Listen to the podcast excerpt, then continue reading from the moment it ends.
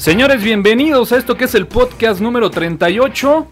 Ya estamos completamente listos después de un puentecito más que merecido.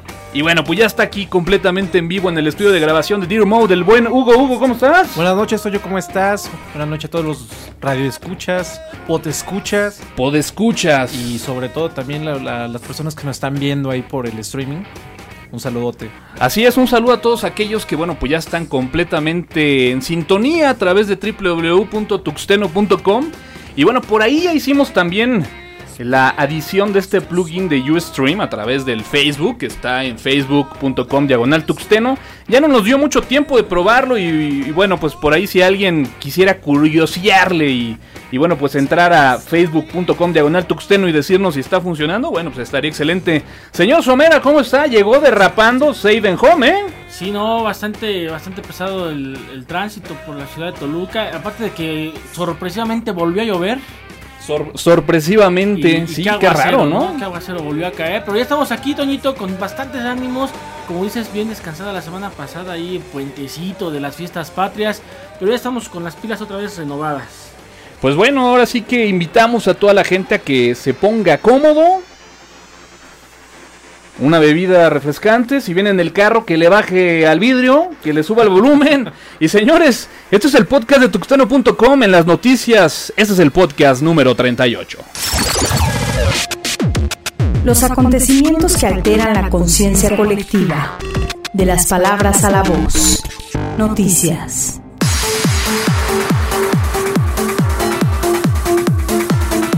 Bueno, empezamos con una noticia muy, muy interesante. Se venía rumoreando ya desde un par de días que probablemente HP despidiera a su CEO. Y con la noticia de que efectivamente hoy dio las gracias. Pero bueno, hace algunos momentos nada más, ¿no? Sí, de hecho no tiene, no tiene mucho tiempo. Eh, este, ah, perdón, se me fue el nombre de la persona. Bueno, habrá que decir que el nuevo CEO es mujer, ¿no? Ah, de sí. entrada. Es, es- es mujer, eh, fue mm, CEO también de eBay. Eh, fue candidata por la candidatura del estado de California, si no me equivoco, te lo confirmo, ¿eh?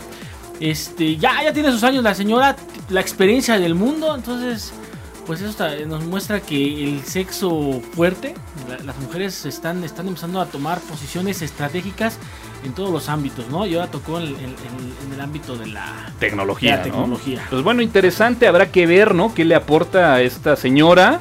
Habrá que decirlo, nombre. ya está grande, ¿no? Este, Matt Whitman, el nombre de la, Med Whitman. de la correcto. nueva directora de HP. Eh, bueno, lo que se pronuncia es también obviamente pues, cambios radicales para HP, ¿no? Esperamos que así sea. Finalmente estábamos esperando que retomara un poquito de nuevo lo que es el WebOS. Veamos si, si esta tendencia se va a dar. Ahora que lo mencionas, no grabamos hace ocho días por el puente, pero bueno, lo comentamos en su momento en el podcast número 36.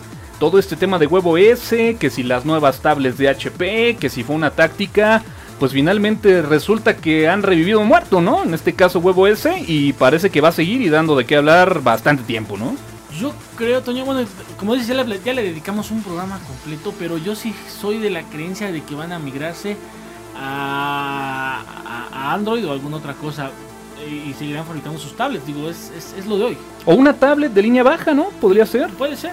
Podría Bueno, ser. aunque la, aun la- la tendencia principal de HP esos son sus grandes usuarios. ¿no? Entonces vamos a ver qué pasa. Pues sí. Bueno, y finalmente Google, señor Somera, tanto que lo estuvo comentando hace como dos meses que no, aseguraba él con sangre que la API de Google Plus ya había Ya está. salido, No, ahora sí está. pero ahora sí ya está, ¿no? Ahora sí ya salió, ya empezamos a ver los primeros desarrollos por ahí. Entonces, pues bueno, hay que ver qué tal está. La gente que desarrolla, pues que se ponga las pilas ya para que empezamos a tener este pues esas, esas aplicaciones interesantes, ¿no? De- en, en los teléfonos, en las tabletas, inclusive en la, en la misma máquina, ¿no? Pero veamos, ¿realmente es, es bueno que lo hayan sacado tan tarde o debió haber venido incluido en su primera versión? Pues mira, algo que se rumoraba en la red era que de repente esta red social dejó o empezó a bajar, ¿no? Esa fiebre que empezó a generar en los primeros días en donde, bueno, pues se hablaba de este círculo privado para poder entrar y tener acceso a esta red social. Y esa como que es parte de la justificante que mencionan en la red, ¿no? El hecho de que iba bajando esa fiebre y como que dijeron es momento de liberar la API para que empiecen a Que- surgir desarrollos Que va, y que- vuelva a que surgir, va de la ¿no? mano que ya está completamente liberado Google Plus. Ya cualquier persona se puede. Así es, es correcto. Sí, dejó de ser privado dejó- y dejó de ser privado. VIP, ¿no? Exactamente. Pero ahora está muy limitado, ¿no? Eh, No, la verdad es que, por ejemplo, el, el utilizar los círculos que cada uno tiene de, de amigos o de conocidos, pues yo creo que es de las mayores ventajas que tiene este, Google Plus. Sin duda a mí fue la parte esencial que me llenó el ojo, ¿eh? Pero, Pero- todavía no está pero, el API. pero sin embargo, sin embargo, la gente sigue trabajando, bueno, sigue gustando del Facebook. Y bueno, pues ahí está el reto, ¿no? Mira, yo creo que nos hacía falta esta liberación del API, ¿no? Digo, si... Muchos, muchos lo decíamos en su momento, ¿no? Qué complicado es de repente interactuar con dos redes sociales, ¿no? Para aquellos que teníamos cuenta en Twitter y que pues de alguna forma también seguíamos a través de Facebook. Papá, si trabajas con dos redes sociales le puedes sumar una tercera, no pasa nada, ¿no? Exacto. Pero ¿qué te hace falta? La herramienta, ¿no? Así es, finalmente ya veremos dentro de poco, yo creo, aplicaciones que empiecen a integrarlo. Estaría como más interesante si pudiéramos trabajar con los, con los círculos de amigos, ¿no? Pero bueno, va empezando y vamos a checar qué Sigo, está sigo creyendo que vamos a tener que trabajar con una tercera red social. No va a desbancar a una No, no, segunda, no, ¿no? no, no la va a desbancar. Va a ser una red social más, más como más geek, definitivamente. Y, y tendremos la, la- la red social donde te vas a encontrar al, al amigo de la secundaria, que es Facebook. Y tendrás eh, la, la red social de, de los comentarios pues, bonitos, certeros, algunos ácidos bonitos, Twitter. Pues sí. Y, bueno, pues habría que sumarle, ¿no? Redes como Blavin, que pues de repente a lo mejor dices es complicado, ¿no? Encontrar una herramienta donde puedas integrar todo. Vaya, ¿en qué irá a parar esto? No lo sé. Pero lo de lo que sí sé y de lo cual estoy verdaderamente preocupado es que hace algunos días vi una nota que me llamó mucho la atención referente al sitio de kernel.org. Y, y vaya, me dio una vuelta, lo platicábamos también en uno de los podcasts anteriores. Y bueno, pues el sitio sigue todavía en mantenimiento. ¿Cómo ven? Sí, desafortunadamente sigue en mantenimiento y probablemente siga así durante varios días más. ¿eh? Yo creo que por ahí no nos dijeron todo. ¿no? Es lo más probable, digo, Fue finalmente. como en las fuera, noticias, ¿no? Le bajaron al número de muertos. Sí, inclusive, bueno, prácticamente el hosting fue cambiado totalmente, ¿no? Y este, por ahí salió una carta de, de Linus Torvalds mencionando este, este cambio, ¿no? Hacia el nuevo hosting. Entonces, pues bueno, está interesante y yo creo que provocó más daños de los que realmente nos mencionaron. Probablemente muy en el interior del grupo, pues al ver este tipo de tiempo que ya ha pasado, pues seguramente, como bien comentas, yo creo que fue más la factura, o el precio de la factura fue más alto del Así que nos es. comentaron. Pero bueno, y hablando de facturas, pues Nextel, ¿no? Nextel que bueno, pues en estos días cambió de imagen, buscando renovarse en un logo pasando del rojo al naranja con pues vaya algunos estilos muy a lo que vemos en las empresas, en los negocios, en esa nueva imagen proyectada a los jóvenes. Pues bueno, se se trata de renovar y dentro de estas renovaciones, bueno, pues encontramos este nuevo paquete que se llama Nextel Libre. ¿Ya le dieron una checada a ustedes? Ya más o menos lo he estado leyendo y vaya, está interesante, pero al final es atole con el dedo, ¿no? Sí, no es impresionante. Mira, yo creo, y siempre lo he comentado, ¿no? Eh, en, en su momento yo también llegué a tener Nextel. Tiene poquitito que lo acabo de cancelar. Creo que una de las grandes ventajas que tiene este servicio, sin duda alguna, bueno, pues es el, el, el famosísimo push to talk, que bueno, pues a, un botón tienes ya prácticamente contacto con la otra gente, ¿no? Sin embargo, algo de lo cual eh, habrá que decirle todavía dejaba mucho que desear era el servicio de la red de datos de Nextel, ¿no? Era una red vieja, lenta, insuficiente para lo que se requiere al día de hoy, ¿no? No, sigue, sigue siendo, yo creo que todavía una red muy lenta, desafortunadamente. Pero el, la- el gran beneficio que brinda Nextel es ese, como me mencionas, el radio, el push to talk. Y obviamente, pues, hay partes que no son bonitas dentro de este plan. Por ejemplo, yo lo que estaba leyendo es que el saldo no incluye saldo para realizar llamadas o mensajes. Sí, es correcto, es correcto. O sea, De hecho, maneja eh, la idea de este Nextel libre, o digamos el plus de este nuevo eh, esquema, es que tú puedas tener la oportunidad de hacerte de un radio sin la necesidad de un plazo forzoso, ¿no? Sabemos que Nextel manejaba plazos larguísimos de 18 meses, en donde, bueno, pues además deberías de tener un buen historial crediticio para poder tener acceso a un contrato. Eh, con Nextel libre ya no. Sin embargo, bueno, pues te encuentras que un paquete de 15 días eh, te cuesta algo así como 347 pesos, únicamente radio, ¿no? Sin línea telefónica. Y ya si tú quieres una línea telefónica, pues tienes que abonar a través de prepago de 100, 200, hasta que juntes el importe del paquete que quieras comprar. Y ya sea que compres otros 15 días de radio, que cuestan 300 y tantos pesos, o una línea telefónica, ¿no? Pero ahora veamos realmente, ¿esto vale la pena? Yo ya la mayoría de las personas afortunadamente pueden adquirir un celular básico y cualquiera puede pagar entre 10 y 20 pesos un día de conexión, ¿no? Inclusive hasta en menor precio. No sé, unos 300 pesos al mes por tener una cuenta relativamente ilimitada de acceso a internet, ¿no? Comunicación por las redes sociales, eh, pues prácticamente estar teniendo navegación, eh, e inclusive hasta mensajes, ¿no? En algunos casos. ¿Qué pasa? Digo, ¿Qué, pasa? El, yo creo que el plus que tenía Nextel era que hasta cierto punto la novedad del radio y que eh, me parece que con planes bastante bastante caros podías tener como que por así decirlo gratis, ¿no? El radio entre todos los usuarios Nextel. Sí. Ahora ahora con, con Telcel y con Usacell que eh, por ejemplo, Telcel que tiene algunos planes donde las llamadas son gratis entre ciertos, este, a, tres números gratis, a seis números gratis. Y Usacell tiene lo mismo gratis a toda, a toda la, comunidad. Entonces la verdad es de que ya, la novedad del radio ya se perdió, esa es la realidad. O sea, ya pagando un plan en Telcel por 500 pesos, 550 pesos, tienes datos, tienes tres números gratis y tienes este, tus minutos. ¿Andas vendiendo líneas de Telcel o algo así? No, pero sí se escuchó bien, ¿verdad? sí, lo traes muy practicado, ¿eh? Está. Pero bueno, pues es, seguramente más de tres van a caer, ¿eh? Sí, yo creo que ya Nextel está dando patadas de abogado. Seguramente en breve lo veremos por ahí calaquear. Lo comentaban por ahí, ¿no? Aparte de sus equipos que tienen, pues no son nada novedosos, no son equipos, vamos, sin tanta gracia como los pudiéramos conseguir en, en, en Telcel o en Usacell, ¿no? Y bueno, pues señores, rompanle la tecnología y vámonos de vacaciones a Vallarta. Yo ya estoy preparando mis maletas. Yo también ya estoy ahí gestionando los días, ¿eh? Increíble, increíble. Este, afortunadamente nos llegó una buena noticia. Este, del eh, Free Software, este, bueno, Festival de Software Libre en Vallarta. Así es, y bueno, pues la verdad está, pero de verdad interesante el contenido, interesante el lugar y señores, los precios están de verdad al más puro estilo de una ganga, ¿no? Por ahí tienes los datos, ¿no? Sí, tengo por aquí unos datos. Prácticamente, si ustedes viven en la ciudad de Vallarta, los costos eh, para estudiantes y docentes pues, son muy, muy baratos, inclusive para el público general. Varían de 100 a 250 pesos. Este, antes del 15 de octubre, del 16 de octubre a la fecha que es el festival que va a ser por ahí del 3 al 6 de noviembre va a estar entre 150 y 300 pesos. Muy, muy económicos. Para la gente local, pues bueno, como que es obligatorio ir, ¿no? Si eres eh, amante del software libre, la verdad es de que es un, es un evento que, bueno, pues reúne a grandes personalidades de la escena del software libre. De entrada, bueno, pues John McDougall ya está confirmado eh, como dentro de los participantes pues de estas personalidades que estarán compartiendo su experiencia y conocimientos en este Congreso de Software Libre. Y bueno, pues la verdad es de que para la gente que no es de Vallarta, los precios también están sumamente atractivos en un excelente hotel, en una excelente ciudad con grandes prestaciones, ¿no? Así es. Bueno, no os voy a mencionar el hotel porque si no no, nos da nada, no, nos, da, nada, todavía, ¿no?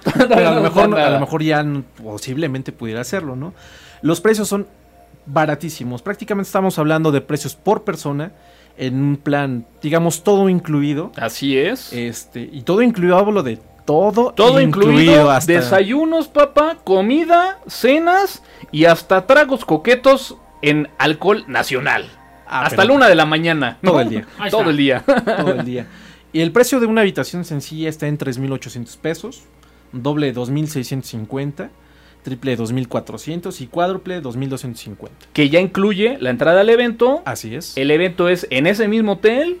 Y bueno, pues papá, imagínate, Bermudita. Perdón. Te vas a chutar una, una plática, te sales, te avientas un trago coqueto a la alberca, regresas, bañito, otra plática, papá. ¿No? Así es. Y esto esos precios que te mencioné, Toño, son de los, de los cuatro días. De los cuatro días, del 3 al 6 de noviembre, ¿no? Así es. No, es muy, muy interesante, la verdad, con ganas de estar ahí. Pues bueno, nosotros ya estamos por acá haciendo cuentas, haciendo números. Estamos analizando proyectos pendientes, pero bueno, yo creo que vamos a hacer un esfuerzo interesante por estar ahí, la verdad está muy atractivo, ¿no? Yo me voy a proponer para dar una plática, a ver si me quieren aceptar ahí los organizadores del evento. Excelente, pues vaya, el sitio es, eh, lo tengo por aquí, fslvallarta.org, eh, por ahí lo platicábamos, todavía está abierta la el registro de ponencias. Entonces, bueno, pues si alguien tiene un tema interesante, igual y hasta de gorrita se anda yendo a Vallarta. Sí, así es. ¿No? Pero bueno, el buen Hugo, Netflix, sé que traes material, sé que esta es tu noticia. Platícanos un poquito. Vemos a Netflix hasta en los cornflakes, ¿no? Sí, ahorita es obviamente la novedad. Aunque yo he estado un poquito desconcertado si realmente va a ser un éxito aquí en México Netflix. En Estados Unidos yo afortunadamente tuve la oportunidad de andarlo probando por ahí del año 2002-2003, Ok. que fue cuando comenzó a salir el servicio y era muy interesante. Eh, teníamos una transmisión de, de películas muy buena para el ancho de banda que en aquel entonces Sí. teníamos aquí en México. Y este la, la cantidad de películas y series, pues obviamente ese catálogo fue incrementándose año con año a lo que se dio hoy en día en Estados Unidos. Aquí en México he leído muchísimo, ha habido quejas, este, la gente se retuerce porque va a haber series de Televisa y TV Azteca. No se preocupen, créanme que son las menos. Este, por ahí estuve checando el catálogo de Netflix, trae películas muy interesantes y algo que, que retoma mucho y que estoy a favor es de las películas mexicanas, ¿no? Aquellas antiguas películas mexicanas que hoy en día ya prácticamente desaparecieron de, de la, de la faz de México. ¿no? Fíjate que yo tuve la oportunidad ya de probarlo. eh, por ahí, bueno, pues eh, se rumorea, ¿no? Que puedes ya ir y tramitar tu mes gratuito, ¿no? Para probar el servicio. Ya lo hicimos y, fíjate que me llevé buenas y malas, ¿no? Dentro de las buenas eh, habrá que comentarlo, ¿no? A través de un infinitum de 1.5 megabits eh, en cuanto a enlace. Pues la verdad es de que pudimos eh, analizar, estar visualizando el contenido de una forma muy fluida, o sea, prácticamente después de unos 15, 20 segundos de una precarga, prácticamente tuvimos una reproducción constante, sin ninguna interrupción, eh, en donde, bueno, pues podíamos llevar además eh, la película a su pantalla completa y la calidad de la imagen, habrá que decirlo, eh, muy buena, eh, Así muy. De muy hecho- buena. De hecho, la mayoría de los contenidos son HD, trae a, sete- a 720 y a 1080.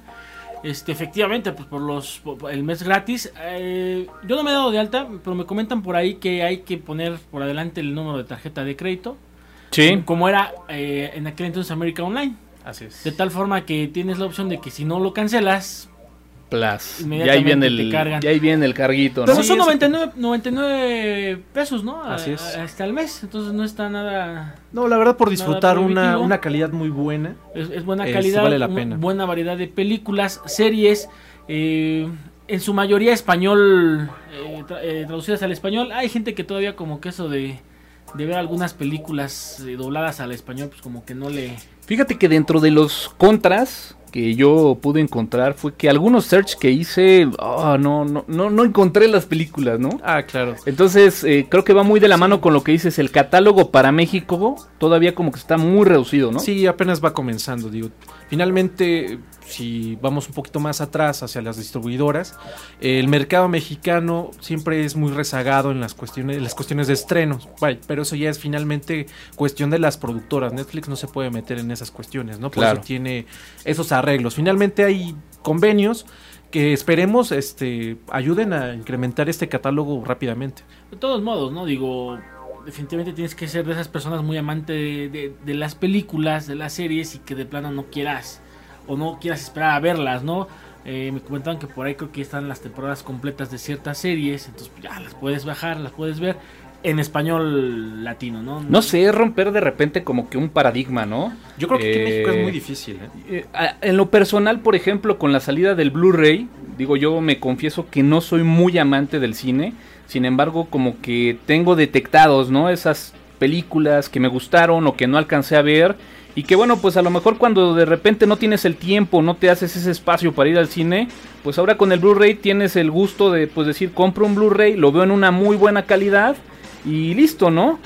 Versus el decir, lo veo en la computadora, en una pantalla que a lo mejor no me va a dar la calidad que un Blu-ray.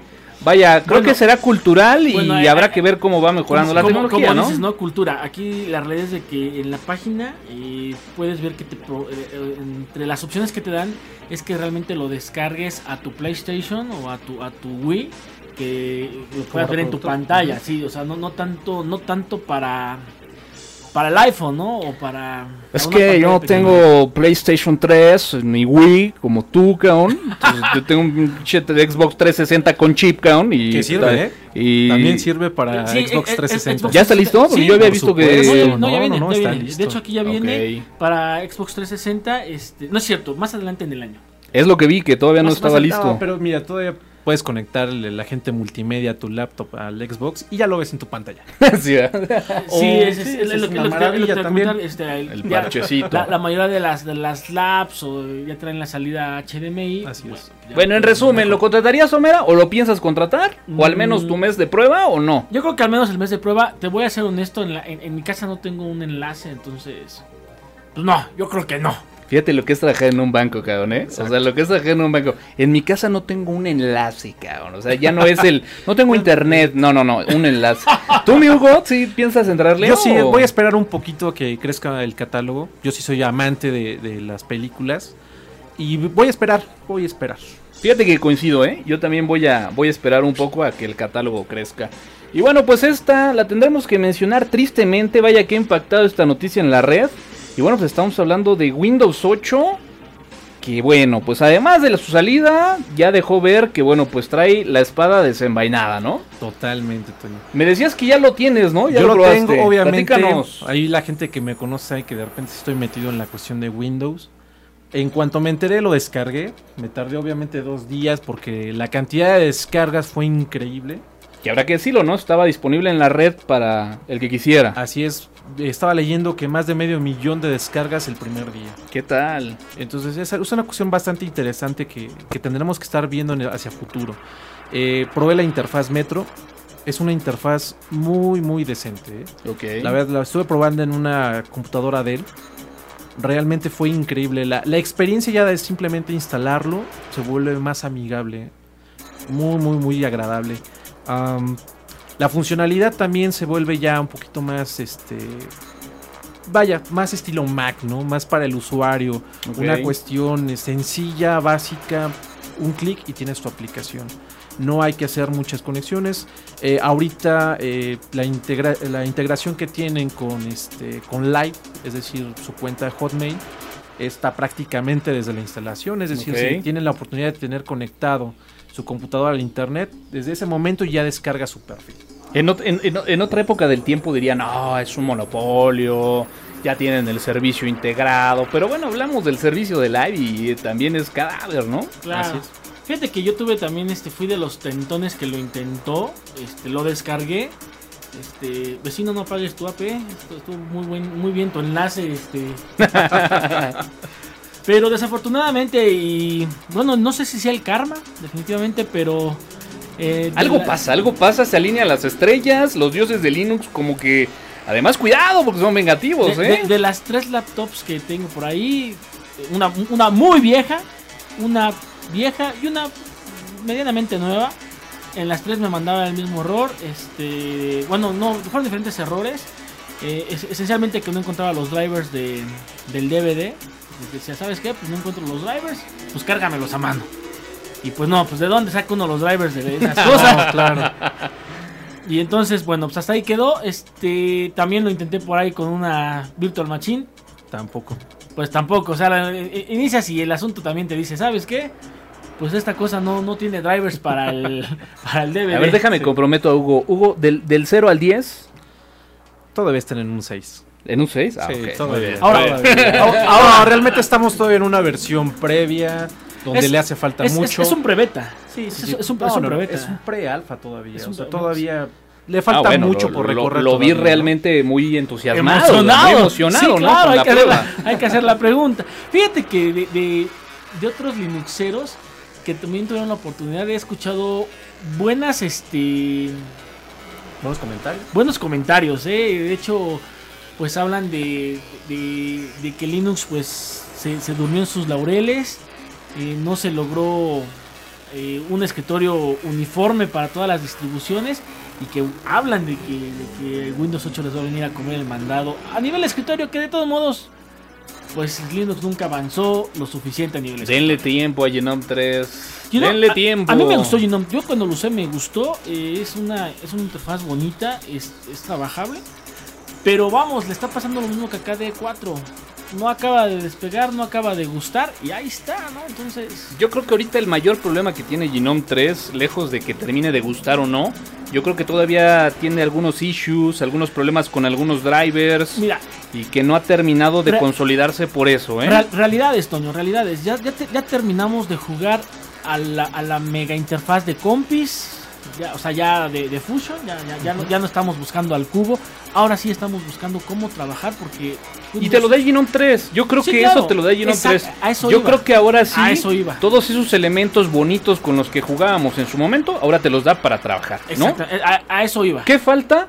Que el resto de las distribuciones, porque sabemos que salió en un momento complicado para distribuciones claves, como en su momento Ubuntu, como en su momento Fedora, que bueno, Fedora ya lo incluyó. Así Eh, Pero bueno, nada más es cuestión, yo creo que un poquito de tiempo Pa- y, y verás, para allá, verás que para va a allá cuajar, iba. ¿eh? Ahora, yo no, yo no he visto, hablan de un, de un doc en, en Windows 8 que, que- que comentan que es algo que intentó hacer Genome y que Microsoft lo vino a, a, a consolidar. No lo he visto, honestamente, pero pues, eh, en Genome 3 sí, sí recuerdas ese doc, el, el del apps, te, te aparecen, y Sí. puedes ag- agregar escritorios, etcétera. Ah, hubo un comentario por ahí en alguna red que, que leí donde decían Microsoft lo supo este, hacer bien. Sí, mira, la interfaz de Metro es muy espectacular. Muy buena. ¿Qué, qué- qué es la que está destinada para las tablets? Totalmente tablet. Pero vaya, aún así, como lo comentaba la, la semana pasada, bueno, el podcast pasado con lo de Android, a diferencia de la de Android, el trabajar con el mouse y la interfaz Metro es muy amigable. Ok. Ah, Esa bueno. es una gran diferencia. Fíjate que ya empezaron a salir los primeros dispositivos, los primeros este, pads para reemplazar al, al- al mouse y hacer este la, la experiencia de, de- de- de Windows 8 más este pues más amigable o, o ¿Y cómo vieron más. esta noticia? Ya nada más para cerrar con este bloque de Windows 8 acerca de, bueno, pues este gestor de arranque que de alguna forma, bueno, pues ya no utilizaría como tal el BIOS, sobre todo en equipos nuevos, con licencias OEM y que, bueno, pues por ahí el arranque seguro podría estar bloqueando el hecho de que se pueda eh, instalar un gestor de arranque y tener este, pues arranque en modo dual, ¿no? Mira, una de dos, o, le pone el último clavo al ataúd de Linux a nivel escritorio nuevamente, o de plano los Linuxeros vamos a dejar ahora sí de usar este el, el dual boot para únicamente dedicarnos a, a Linux. Que es algo que conozco gente que ya lo hace, ¿no? Todos los días. Fíjate que yo no me preocuparía tanto, ¿eh? Yo creo que al día de hoy eh, la gente que está realmente trabajando con Linux, te encuentras que tiene 100% Linux y, pro- y por ahí máquinas virtuales, ¿no? Ah, sí, Para de repente Sí, la gente que tenemos que interactuar algo con Windows. Yo creo que ahora pasará al revés, ¿no? Ahora una persona que se vaya acercando a Linux, pues en vez de tener un arranque doble, a lo mejor tendrá su Windows con una máquina virtual con Linux hasta que se convenza y bueno, pues simplemente elimine por completo Windows, ¿no? Así es. Sí, que no creo que desaparezca, no creo que tengamos esa. Bueno, esa, esa cuestión ya al final cuando tengamos Windows 8 como un producto ya instalado en la computadora, ¿no? Ahora me preocupa Ahora. porque Star Wars Old Republic va a ser un juego for Windows y ahí sí no sé qué demonios voy a hacer, ¿qué, ¿no? qué va, qué va a pasar? Y ya más para terminar, invitar a, la- a los desarrolladores de, de- de Debian, de, perdón, de, de Ubuntu, dejen de estar haciendo inventos extraños y pónganse a trabajar bien. El- La interfaz de, de Ubuntu, la Unity, es horrible. Pónganle Genome 3. Ya, que, que vayamos con esa línea y bueno, pues vamos a ver más gente feliz dejando Windows. Vámonos con Genome 3, estoy Vamos de con acuerdo. Genome 3. yo Y bueno, ya nada más para cerrar este bloque de noticias, tenemos por ahí, bueno, pues este ataque, ¿no? A las redes de BitTorrent y de uTorrent, ¿no? uTorrent. Sí, desafortunadamente también ha habido otro ataque. Eh, por ahí fue, pues más- bueno, más sencillo que el de kernel.org, en donde colocaron un malware que se hizo pasar por un falso antivirus. eh, y desafortunadamente afectó a prácticamente 28 mil usuarios ¿no? de, Wow. ambas, de ambas redes. Obviamente este ataque afortunadamente fue muy corto porque todas las personas que estuvieron involucradas inmediatamente lo reportaron. Fue un ataque de aproximadamente dos horas donde, donde pues se tuvo que, que prácticamente bajar los servidores de, de BitTorrent y de uTorrent por, por ese tiempo. Se eliminó completamente el, el malware que estaba por ahí. Y bueno, a los usuarios, ¿cómo los afectó? Bueno, simplemente les aparecía una pantalla donde les solicitaba realizar un depósito a cierta cuenta para eliminar esos mensajes de, malware que existían, ¿no? Google Plus abre para todo el público. Gears of Wars 3 llega a México. Liberado PostgreSQL 9.1. Casa llega a iOS como servicio de streaming de música. Anonymous ataca sitios web en México. AOL, Yahoo y Microsoft firman alianza para tratar de competir contra Google.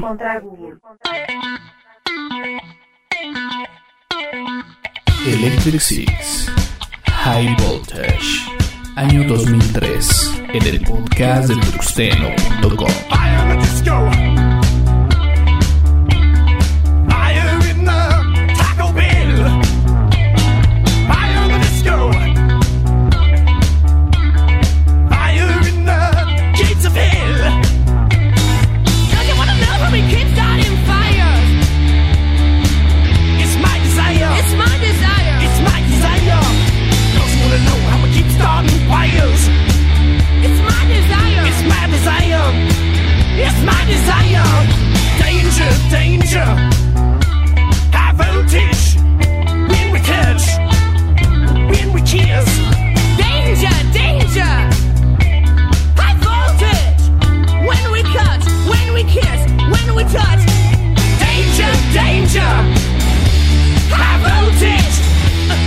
And when we. Danger, danger. Voltage. When we touch. When we kiss, When we touch. when we kiss.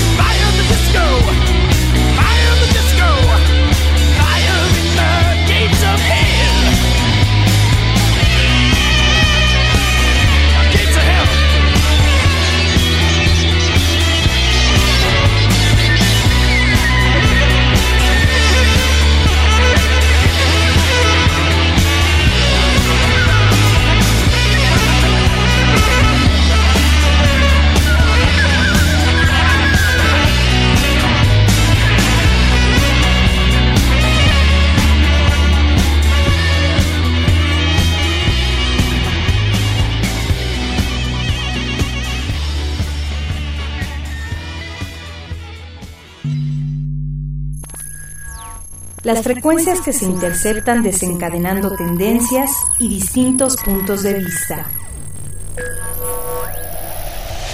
El tema. Bueno, señores, pues ya estamos de regreso en esto que es el podcast de tuxteno.com, en esto que es el episodio número 38. Y bueno, el día de hoy, como parte del tema, vamos a hablar acerca de esta ley que se dio en Veracruz en contra de los tuiteros. Y es que bueno, pues eh, con 33 votos a favor y 14 en contra, los legisladores veracruzanos aprobaron esta iniciativa, que bueno, pues fue una iniciativa del gobernador Javier Durante para, pues de alguna forma, eh, tener una modificación en el artículo 373 del Código Penal de Veracruz, en donde, bueno, pues tipifican este delito de perturbación del orden público y se llevaron entre las patas a Twitter.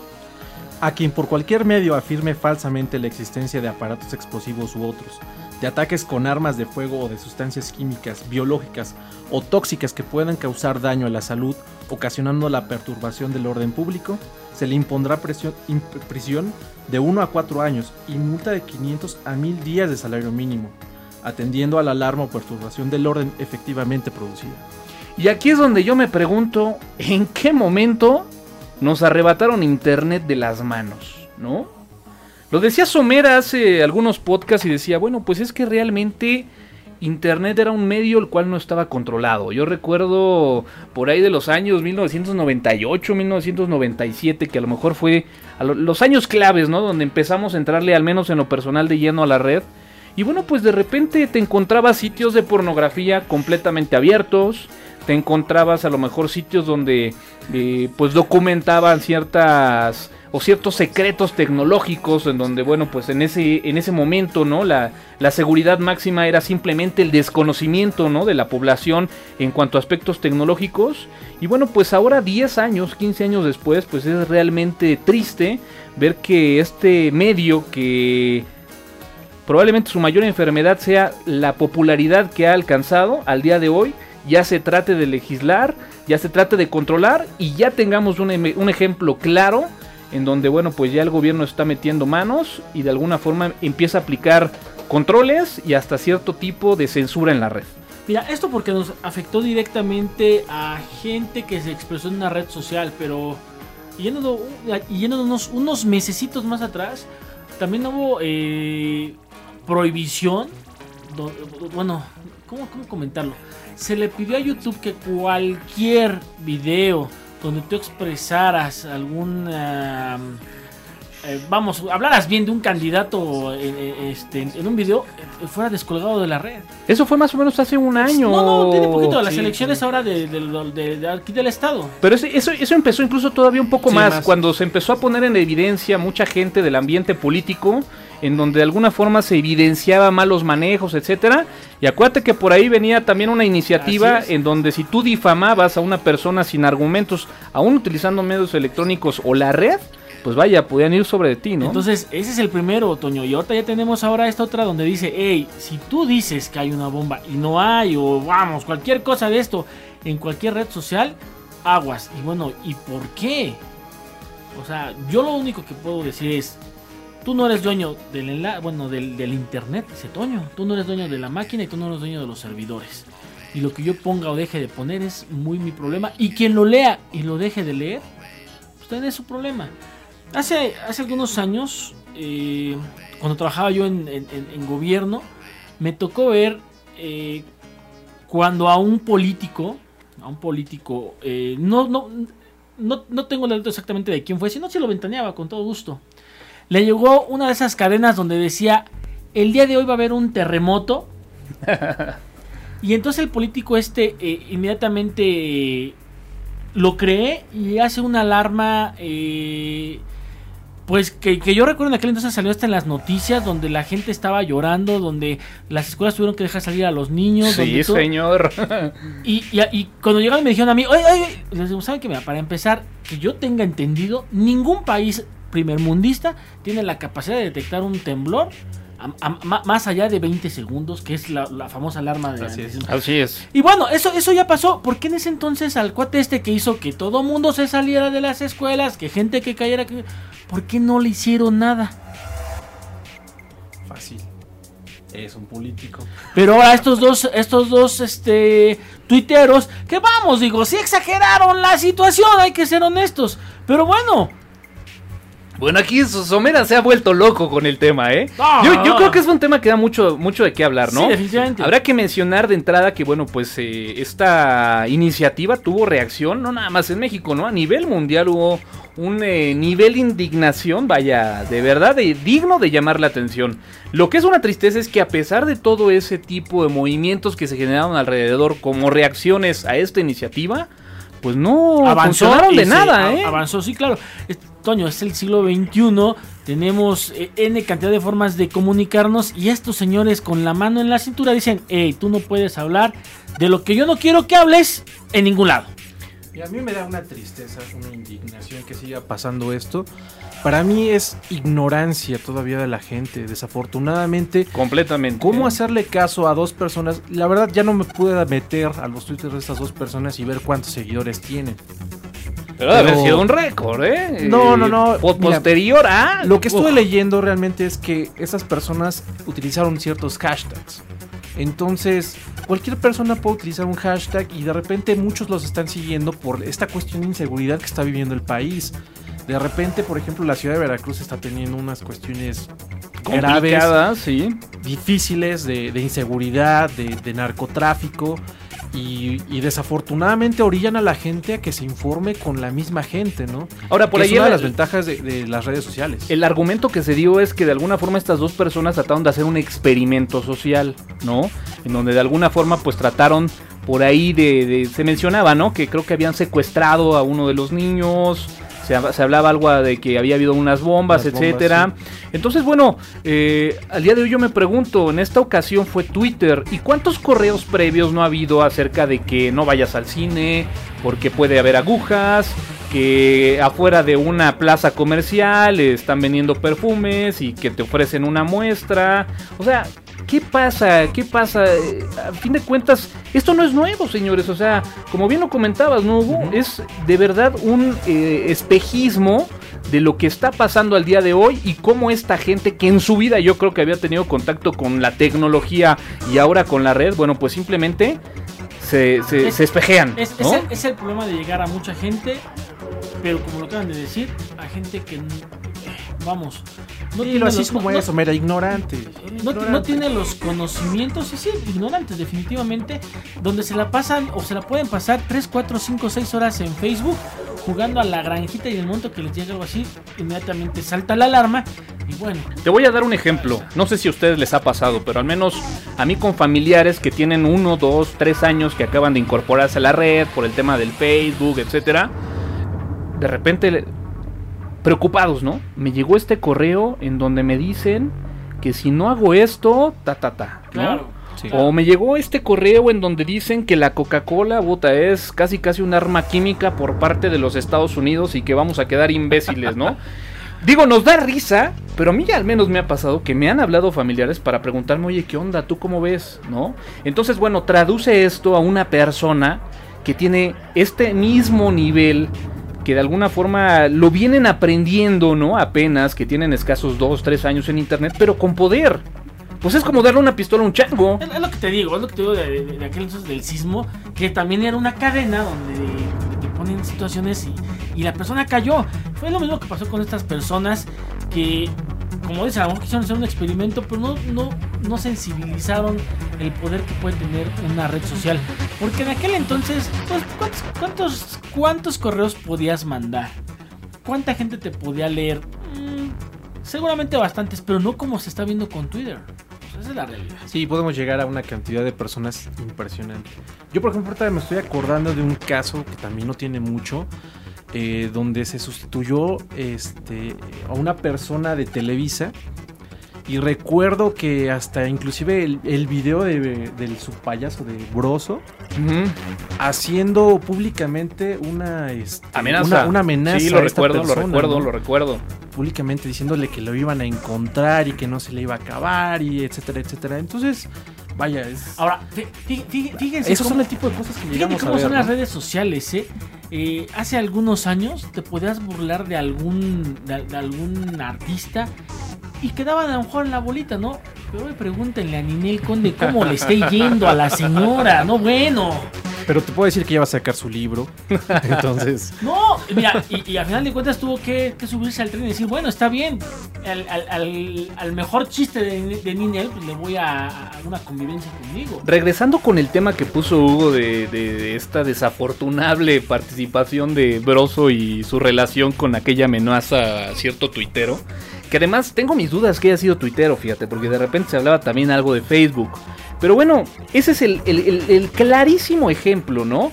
Una persona que supuestamente estaba incomodando, molestando a una de las eh, pues, personas que está ahí dentro de su panel, y además es mujer, no recuerdo ahorita el nombre, pero bueno, finalmente yo creo que en su momento ella se vio de alguna forma intimidada, lo comentó y vaya, se alarmaron todos, ¿no? Ay. Cuando sabes tú que a través de internet, pues vaya, te puedes encontrar mil, mil personas que estén interactuando con nosotros. Digo, ¿cuántas veces no nos ha pasado a nosotros que nos mientan la madre por algún contenido, Gracias. algún comentario que hicimos en el podcast de Tuxtano? Pues Fíjate simplemente que- lo lees y se acabó, Fíjate ¿no? que hoy me, eh, o- ayer...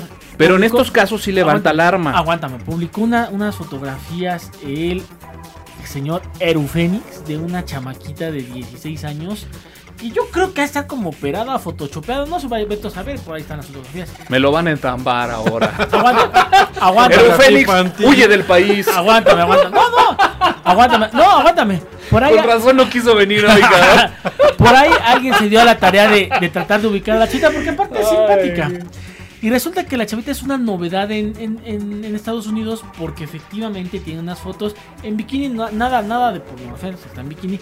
Pero le, le- algún, algún gracioso le entró a su cuenta de Facebook, le voló todas sus fotos y pum, las publica en internet. Y entonces la, la- la familia de la chavita esta este, se indigna, demanda a medio mundo. Y, y lo que lo que comentamos a nosotros al salto en el trabajo es, señores, Internet es un lugar público. Claro, es una calle, es y si un no quieres, parque. y si no Así es. quieres que algo salga, no lo pongas. Claro. Porque aunque tengas contraseñas, o tengas lo que tengas, si alguien realmente quiere eso, lo va a conseguir a como de lugar. Entonces, si no quieres que alguien sepa algo, no lo digas. Si no quieres que alguien vea algo, no lo pongas. Fíjate, algo, algo de lo cual nunca hicimos en el podcast de Tuxteno fue hablar de todo este tema del acta, ¿no? Era un tema de repente complicado. Lo, lo comentamos, pero muy de repente, pues vaya, difícil a lo mejor para poder expresarlo tan breve como de repente armamos los contenidos aquí. Sin embargo, al día de hoy me atrevo a decir, imagínate qué complicado sería el tener una iniciativa como ACTA con la gente que tenemos de gobernantes, con la ignorancia No, que existe dentro de nuestros complicado. legisladores para de repente, bueno, tomar decisiones en algo tan importante y de tanto peso como era una iniciativa como ACTA, tan, ¿no? tan delicado. así es. Y bueno, eh, habiendo dicho todo eso, yo quiero hacer la invitación a toda la gente que no suba fotografías que comprometan o que puedan ver o mostrar algo más de lo que quieran, ¿no? Sean reservados, no, yo no digo que no compartas de vez en cuando una fotografía, pero sí hay que, hay que tener eh, cuidado con lo que compartimos en las redes sociales porque no sabemos el día de mañana quién lo va a ver. Sí, desafortunadamente, como le dicen a Facebook, ¿no? El, este, el asesino de parejas. ¿no? Sí, claro. O sea, de- desafortunadamente hasta ese nivel ha llegado, ¿no? Inclusive crear, ¿no? yo he llegado a tener por ahí ciertos conflictos por ciertos mensajes que de repente me dejan, que son totalmente públicos, que para mí son X. Oye, es que se, se rumora que tienes unas primas muy guapas, ¿no? Y Curiosamente Algunas- como 150, ¿no? En tu Un besote a Facebook, mis ¿no? primas, por cierto. Pero bueno, pues ya está. Yo el consejo nada más que daría para cerrar, igual. Eh, Somera ya decía, no suban contenidos que no quieran que puedan estar expuestos en la red.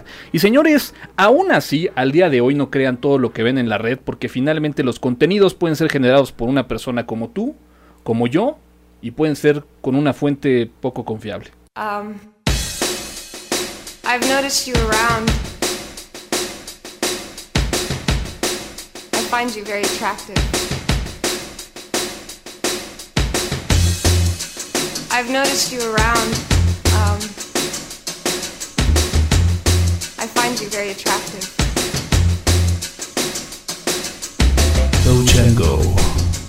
Find Would you very you? attractive. año 1998, en el podcast de tuxten.com. Would you go to bed with me?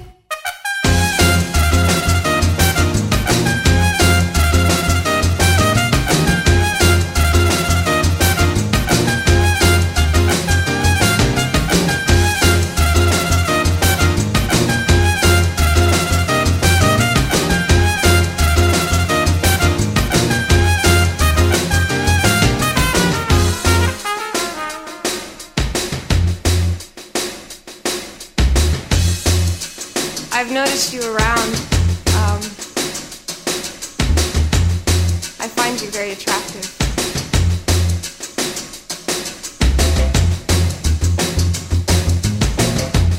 Would you, um,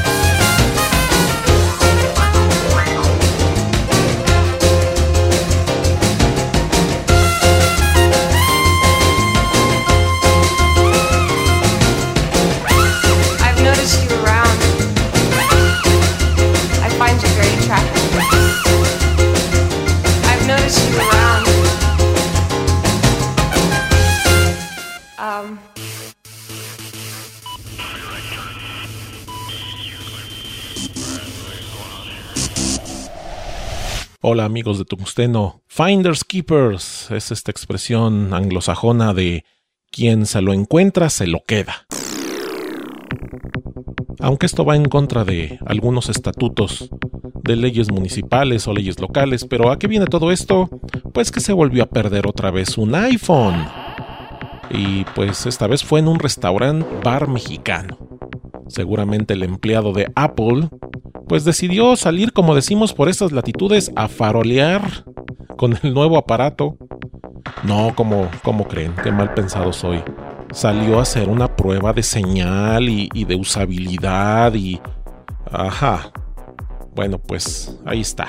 Si te llevas un teléfono prototipo nuevo muy deseado y lo dejas en la mesa del bar y volteas a ver la carta del menú, pues sí, se desaparece. Lo mismo le puede pasar a otras marcas con diferentes resultados. Por ejemplo, dicen que todavía ahí en el mostrador del bar este, se quedó ahí un teléfono Nokia, uno nuevo, con Symbian, y aún sigue ahí. Nadie lo ha agarrado. Pero bueno, ¿qué haces tú? Y esta no es una, esta no es una pregunta.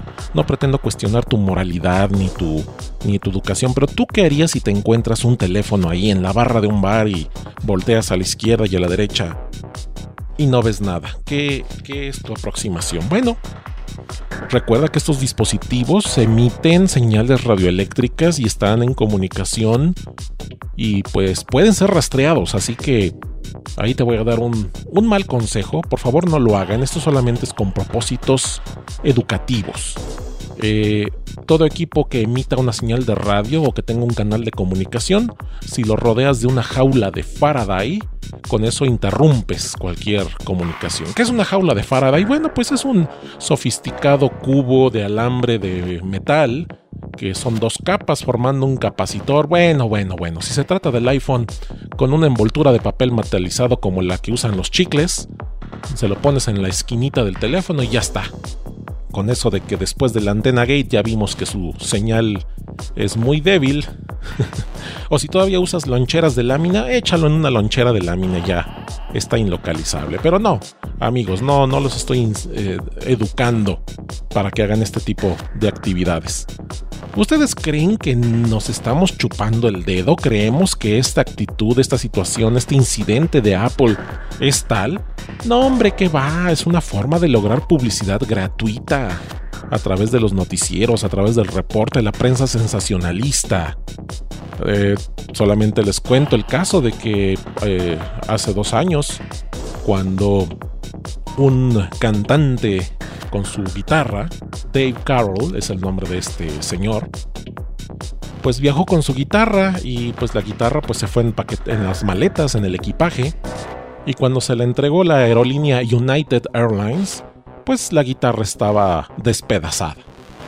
Dave Carroll solicitó, pues eh, reclamó, pidió aclaración y que le compensaran, pues la empresa se hizo sorda. Entonces tuvo que pasar un año Dave Carroll realizó un video, un muy bonito video que está en YouTube que se llama United Breaks Guitars. Entonces fue un proceso de campaña que enlodó la imagen de United, porque la política de United es no, no hacemos comentarios y ya.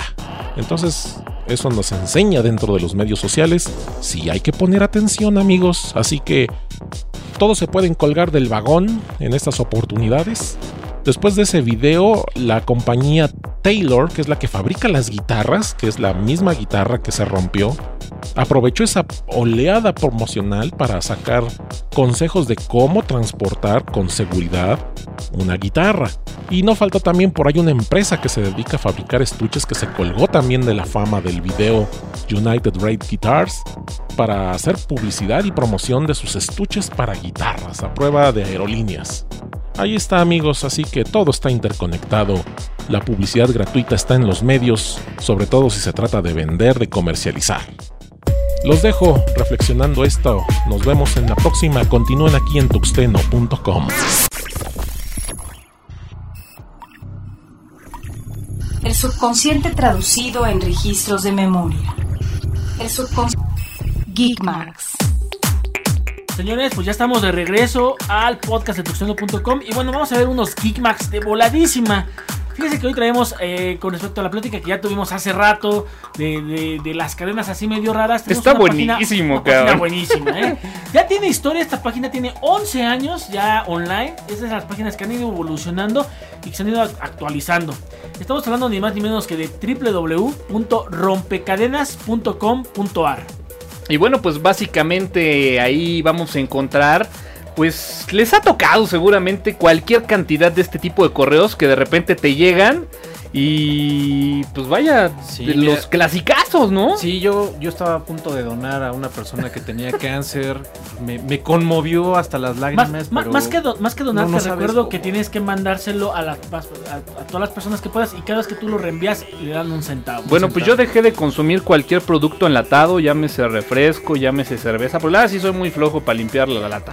Y vaya a ser que por ahí tenga. O qué tal esa de. ¿Qué tal esa de los pollos mutantes de Kentucky? De jamás Entonces- volví a ir a un Kentucky Fried Chicken, ni me volví a frotar los ojos por aquello de que se me fuera a desarrollar alguna mariposa en el párpado. Señores, todo esto es falso, lleva por nombre Hoax. Y bueno, en esta página tienen un muy buen contenido de qué son, cómo se desarrollan, quién los llega a ser también de repente. Y una recopilación de las cadenas más famosas y todas ellas son falsas. Señores, Bill Gates no va a regalar su fortuna, no a ustedes. Oye, y si me llegan a ofrecer algunos sacos ahí afuera de galerías. Lo comentamos hace rato, ¿no? Galerías hay en todas las ciudades, entonces automáticamente uno piensa, oye, es aquí en Toluca. Y Digo, señores, Aguascalientes también tiene galerías. Oye, el lo- tiene como cinco Y lo galerías. decía, oyes galerías y te ves llegando acá por el Sambos Sí, y de repente dices tú, sí, cabrón. La otra vez ahí veía un, un par de chavos ahí malafacha. y Sí, eh, yo creo que fue aquí. Sí, Entonces- no, no, no existe, señores, ¿no? Ahora, eh, digo, no, ahí está. Si quieren, por ahí hay también, aparte, este, hay, hay un video muy interesante de Doritos. Chéquenlo, chéquenlo, cómo este, no, no mandar la cadena de Doritos. Ah, ese, ese yo se los voy a dejar ahí en, Es este, un, clásico de de Tuxteno. es un clásico de clásicos. Y viene todas las cosas que. Te voy a decir cómo, cómo se llama, este, y me va a quedar.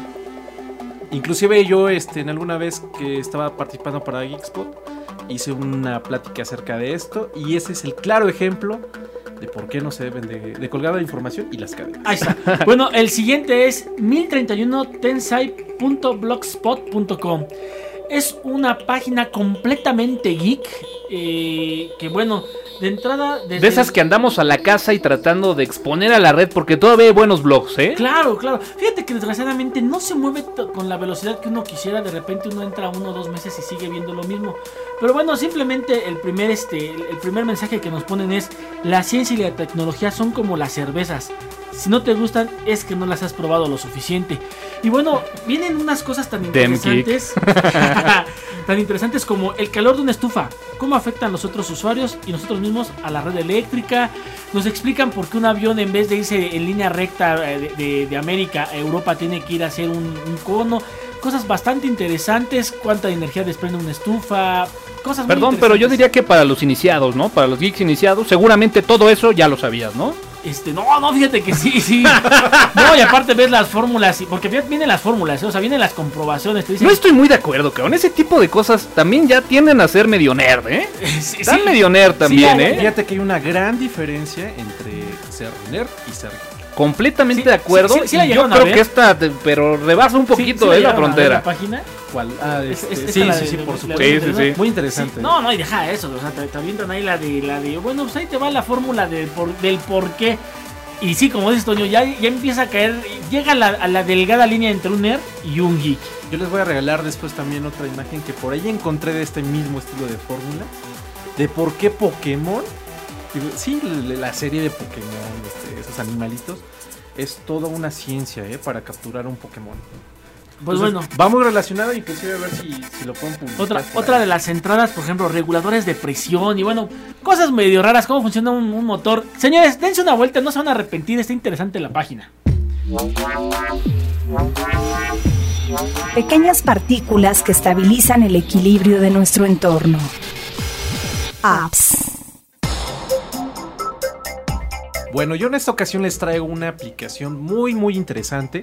Mobile RSS HD. Para Pero, el iPad. pero pues hay cualquier cantidad de lectores de RSS. De este debió de haberte llamado la atención por algo, ¿no? Es magnífico, Toño. La verdad es que yo estaba buscando un RS para poder este, leer mis noticias dentro del iPad. No había encontrado ninguno que me pudiera brindar la satisfacción que me brinda este. Y no, hablo, no hablo ningún aspecto sexual. ¿Tiene, usa, usa el modo vibrador del iPhone o...? También, no, pero no, no, no. No, está muy interesante porque podemos este, dar de alta todos nuestros podcasts. Está relacionado y vinculado con nuestras cuentas de Google. Así es que ustedes ya tenían por ahí Google RSS. Pueden vincularlo con esta aplicación. Además de que es una maravilla que ejecuta dentro del iPad los videos de Flash. Y además ya tiene integración con HTML5. Por ahí, este. Eh, nuestros amigos de Alcance Libre publicaron este, un este, reproductor para poder escuchar el podcast número 37 de En Tuxteno, HTML5. En ujú. HTML5 y me llegó la gran fortuna de que lo pude reproducir dentro de este RSS Ok. y es maravilloso, una calidad increíble, ¿no? Y, compagina muy bien con todas las aplicaciones del iPad, es decir, nosotros lo dejamos corriendo, podemos este, poner en modo suspensión nuestro iPad y lo podemos seguir escuchando, entonces está maravilloso. Eh, la aplicación está en sus dos versiones, obviamente, la, la versión free, que solamente tiene por ahí ciertos despliegues de publicidad, y la versión completa que ya nos permite hacer modificaciones inclusive hasta con los temas. La verdad, vale la pena tenerlo. ¿En funcionalidades tienen lo mismo o sí hay algunas diferencias? No, no, no, tienen prácticamente lo mismo. Salvo la publicidad, Salvo la publicidad, y el look and feel, ¿no? Que puedes es. cambiar. Efectivamente. Perfecto.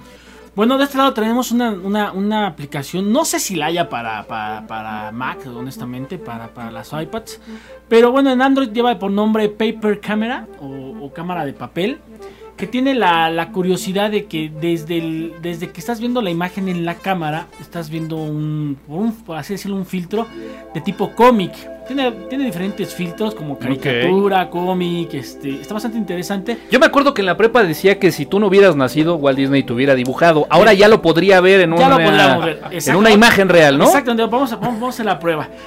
Le puedes aplicar estos mismos filtros a, imágenes que ya tengas. Y bueno, todo esto por la módica cantidad de 26 pesos. Pues ahorita nos sacamos una foto y la trepamos ahí al Facebook de Tuxteno, sí, claro, ¿no? me parece, me parece perfecto. Bien. Porque sí, sí, ya la compré para poder este, probarla y venir a platicarles de ella aquí. Excelente, señores. Pues repítanse. Hugo, repítete la aplicación, ¿no? Es- Somera. Claro que sí, es Mobile RSS HD.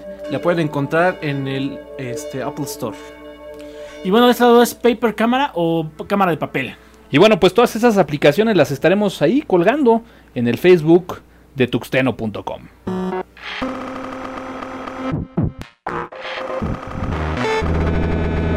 Fail. Y esta semana, claro que sí, señores, tenemos tenemos sección de fail, esta bonita sección que bueno, pues trata de capturar esos momentos desafortunados. Y esta el día de hoy va a cortesía del buen Somera.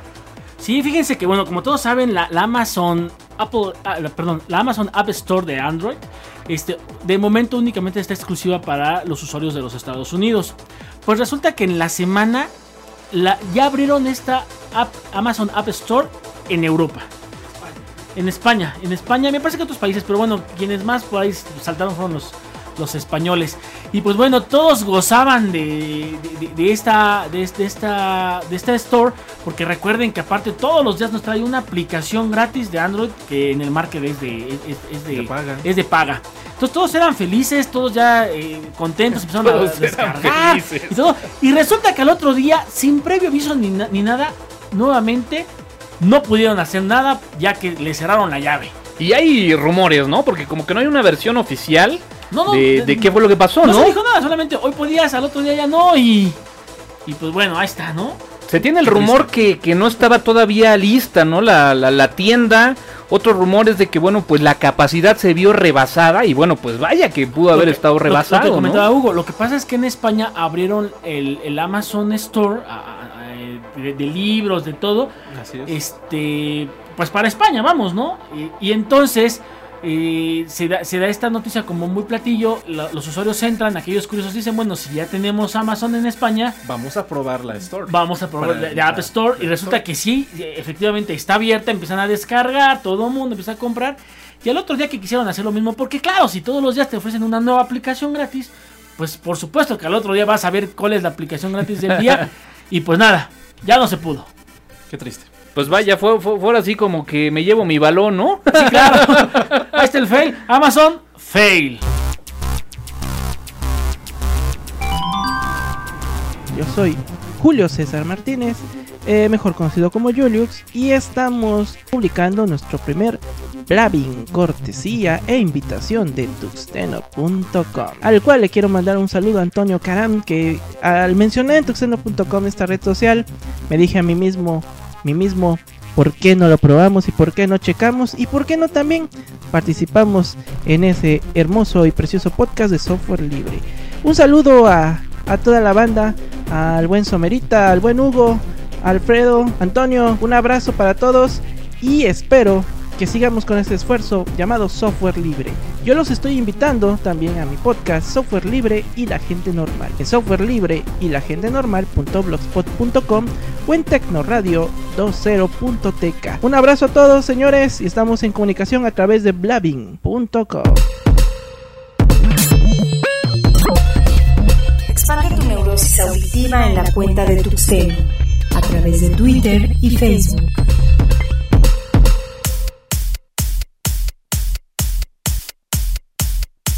Señores, este fue el podcast número 38. Caray, creo que ahora sí nos, nos, nos colgamos un poquito, pero bueno, vamos a ver a cuánto lo podemos por allá cortar. Señores, pues si no hay más, vámonos, Hugo. Buenas noches, Toño. Buenas noches, Somerita. Muchas gracias a todos por acompañarnos el día de hoy. Somera, vámonos. Señores, pues buenas noches y bueno, vámonos. Muy buen podcast el día de hoy. Señores, gracias a toda la gente que ha descargado este audio. Gracias a toda esa gente que, bueno, pues nos acompaña jueves a jueves en el streaming. Y bueno, pues eh, por ahí saludar a la gente de Ubuntu DF, que bueno, pues ya por ahí ya está la invitación para el release de esta nueva versión de Ubuntu. Por ahí me parece que es el 15 de octubre, así que bueno, pues estaremos muy pendientes a ver qué podemos por ahí organizar. Señores, yo soy Antonio Carama, N Carama en Twitter. Muchas gracias por haber escuchado este el podcast 38 y nos escuchamos en la próxima. El podcast de tuxteno.com es patrocinado por alcancelibre.org, El conocimiento al alcance de quien lo busca. Campus Party México, Innovación y cultura digital. Pyme Libre La casa del podcast bien hecho. y dirtmode.com. Generando contenidos radioactivos, auditivos en la red.